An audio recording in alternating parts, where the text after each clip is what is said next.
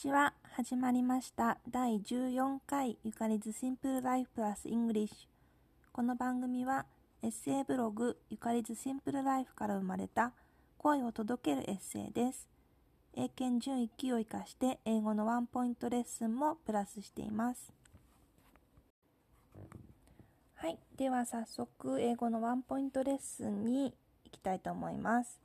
今日は必要、緊急などを表す形容詞と一緒に使う should の用法です。例えば、It is necessary that you should be honest. 誠実であることは必要だという文です。necessary の他にも important, essential, desirable, urgent などと一緒に使います。アメリカ英語ではこの should を省略して動詞の原型を使うことが多いです。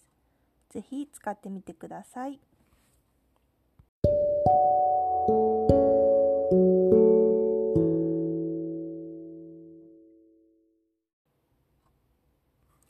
はい、えー今日はですね、病み上がりの状態で収録しております。あのブログに書いたのでご存知かと思うんですけども、えー私はあの本当にラッキーで早くコロナワクチンを打てたので、えっと、1回目が6月10日に打ってで3週間後の7月1日、えー、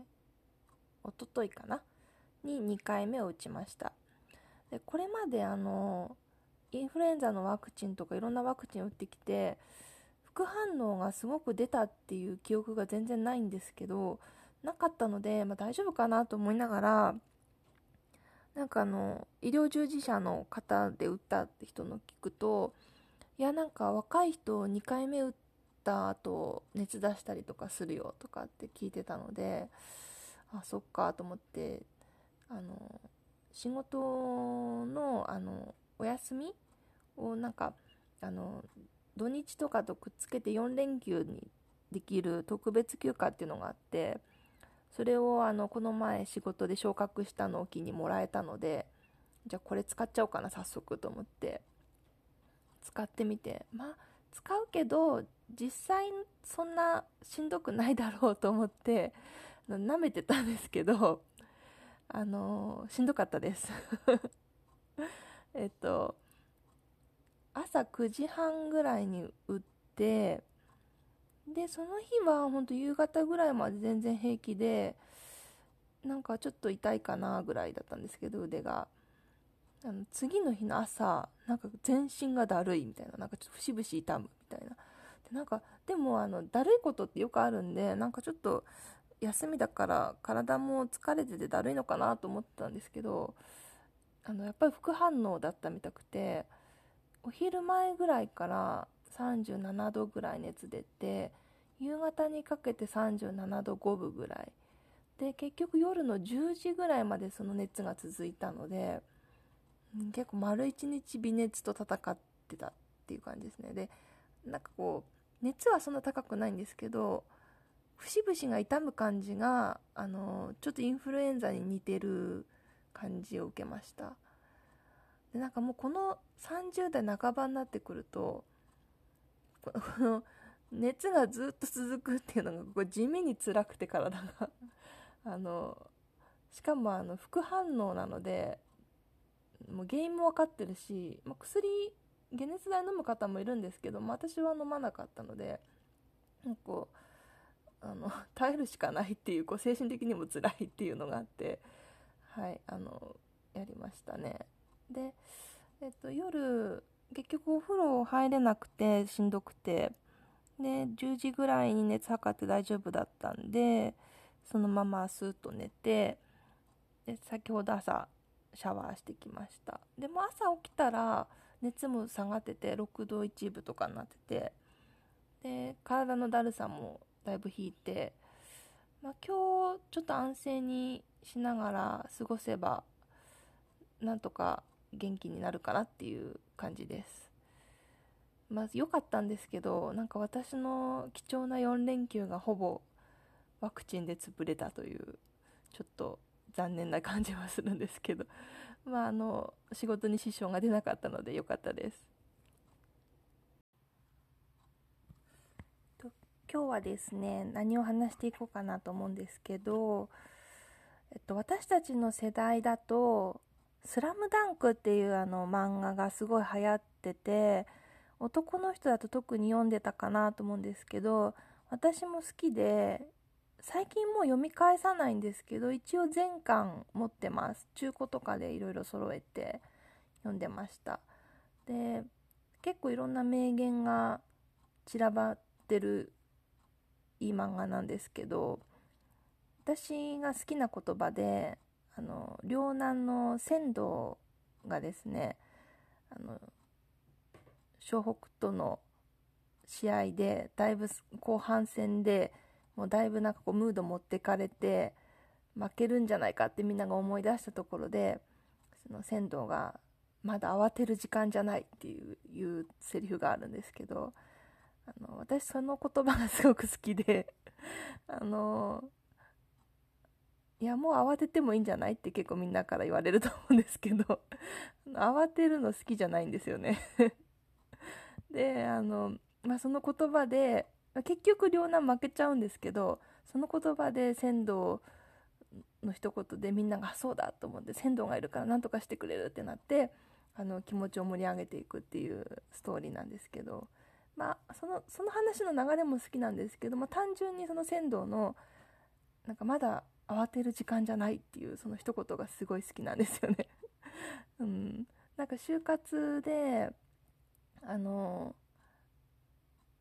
私みんな同じ世代世代っていうかあの学年の人より留学を1年してた関係で、まあ、留学してても交換留学で単位単位交換して4年で卒業する人もいたんですけどなんかこう就活をやったんですけど帰ってくるのが遅かったので帰国が。あのなんかうまくこう就活というものが何なのかよく分かんないままに終わりそうだったのでちょっと嫌だなと思ってあの単位をあともう1単位か2単位なんて1つの授業だけ残しておけばうんと半年留年できて学費も半額になるっていう制度があったのであじゃあこれで半年遅らせてえっと就職を1年遅らせようかなと思ってそういう風にしてる子も結構いたのでそれを選択したんですね。でそしたらなんとリーマンショックが起こりましてでもう全然あの就活させてもらえないっていうかもうみんなが殺到するので説明会とかに。説明会にも出られないっていうかでも説明会出てないのに就職試験受けるのも変だしっていうのでなんかあの本当に結局ねあのその席説明会の席取れなかった時でどうしても行きたいのはもう直撃して行ってその場でもう席取れてないんですけど聞かせてもらえませんか？端っこでもいいのでみたいな感じであの行ったりとかしました。でなんか就職活動をまあなんとかやってでまあ地元の銀行に決まったんですけどなんかねモヤモヤしてて自分の中でこれがやりたいことなのかなと思ってちょっと悩んでてでもまああのとりあえず社会人になるっていうことを経験してみようと思ってまあ行ったんですけど、まあ、その時にちょっとあの励みになったのがその仙道の「まだ慌てる時間じゃない」っていう言葉なんですよね。そうだと思ってあのまずはやれることからやっていけばいいんだと思ってやりました。でうん、まあ、最近この言葉がなんかこう響くのがまあ私今結婚してなくてもうすぐ35歳なんですけど、まあ、子供が欲しいと思ったらそろそろリミットが来るなっていうのは思ってて。であんまり子供欲しいと思ってなかったんですけどというのもまああの療育っていうのかな？あのお子さんで障害がある方障害のあるお子さんを預かるデイサービスみたいな放課後児童デイっていうんですけどそういうとこで1年ぐらいアルバイトさせてもらった経験があってであの子供はすごく好きでその当時福祉も勉強してたのですごく勉強になった。実際にどういう障害特性があってとかっていうのも目で見て体で覚えたっていう感じもあってよかったんですけどうんなんかまあすっごい体力使うなっていうのが印象として残ってて若くないとちょっと あの、まあ、特にまたアルバイトではあのその日中の時間だけ預かるのでよかったよかったっていうか、まあ、その体力持ったんですけどこれがあの本当に小さい子供で夜泣きもして睡眠時間削ってってなるとこう自分の体調にも不安があるっていうのがあってあのまあ人にも助けてもらいながらだけど結構自分の健康を保つのも難しいかなってやっぱ持病があるのでっていうのがありました。ただすごくあの子供は好きでその児童デイで本当に一番小さい子2歳ぐらいの子預かったことあるんですけどなんかわーってぐずってこっちに来たのでなんだろうと思って抱っこしてたらそのままスーッと寝ちゃったりとかして多分あの同じ世代のお母さん方はそんなの当たり前よって思うんですけど あの私としてはそれは初めての体験でなんか子供が自分の胸の中でなんかこう自分の鼓動に安心して寝るっていうのがなんかすっごいなんかその時他の子も見なきゃいけないので寝たらもうあの手離して寝かせなきゃいけなかったんですけどなんかすごい愛しく感じちゃってあなんかこの子かわいいと思った覚えがあります。だからなんか子供はすごい好きなんですよね。でもあのその子供への声かけっていうのがすごく下手でなんでかっていうとなんか子供を子供として扱えないっていうかなんか自分も結構小さい時から割と大人ぶった子供だったのでなんか子供に対して子供らしい声かけをあんまりしなくってなんか結構対等にしゃべる方なんですよね。であのまあそれは障害があってもなくても一緒っていうかその表面に現れてくる言葉の数とか表現の仕方は違ってもあのすごくよく分かってるし子供も。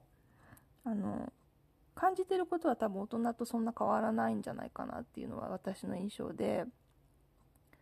でこの前あの好きなラジオ聞いてたらなんか小学生ぐらいのお子さんがいるお母さんでなんかこう仕事とかが立て込んでて結構こうどん詰まってて夜中にお酒飲みながら仕事してた時にそのお子さんがトイレに起きてきてなんか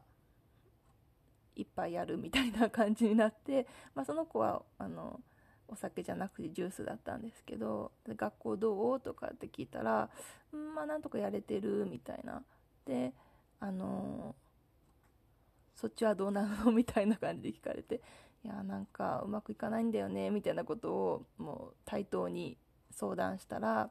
でもまあお母さんのそういうやり方みんな分かってくれてると思うよとかっていうアドバイスくれてなんかすごく胸にしみたみたいなラジオを聞いてあいいなと思いました。なんかまああの私の母もあのこの前ラジオに出てきてくれたのでみんな聞いてくれたと思うんですけど本当に全然性格が違ってでまあ人生経験も違うし得意なことも違うしなんかこう子供って自分の分身みたいな感じなのかなと思ってたけどなんか全く違う人間を生み出す作業なのかなと思うとなんかそういうその子からその子の感覚とか感性とかから見た世界の話を聞いてみたいっていうのはちょっと最近思うようになりました。うん。まあなんかあのお茶したりとかするの好きなんで今はなかなか友達とは外に行ってお茶できないんですけどあのよくねブログにもアップしてるみたいにお茶をいろいろ自分で入れてちょっとちょっとしたお茶菓子と一緒に食べながらなんかこう母といろんな話をちょこちょこするのが楽しいのでなんかそういうことを自分の、まあ、息子だと難しいのかなと思うけど娘とするっていうのはちょっと憧れではありますね。うん。でもまああの タイミングとか縁とかっていうのもあると思うのでこれまでやってきてなんかすごい悩んだりとかどうしようと思った時にでもどうしようもない時はどうしようもないんですよね。なんか悩んでもあがいても扉が開かない時はあるみたいな。そういう時はあるので本当になんかこう目の前にある好きなこととかできることをちょっとずつやっていくとなんかふっとこう扉が開く瞬間があるみたいなのが結構あってなんか私はそういう風に生きてきたのであんまりこ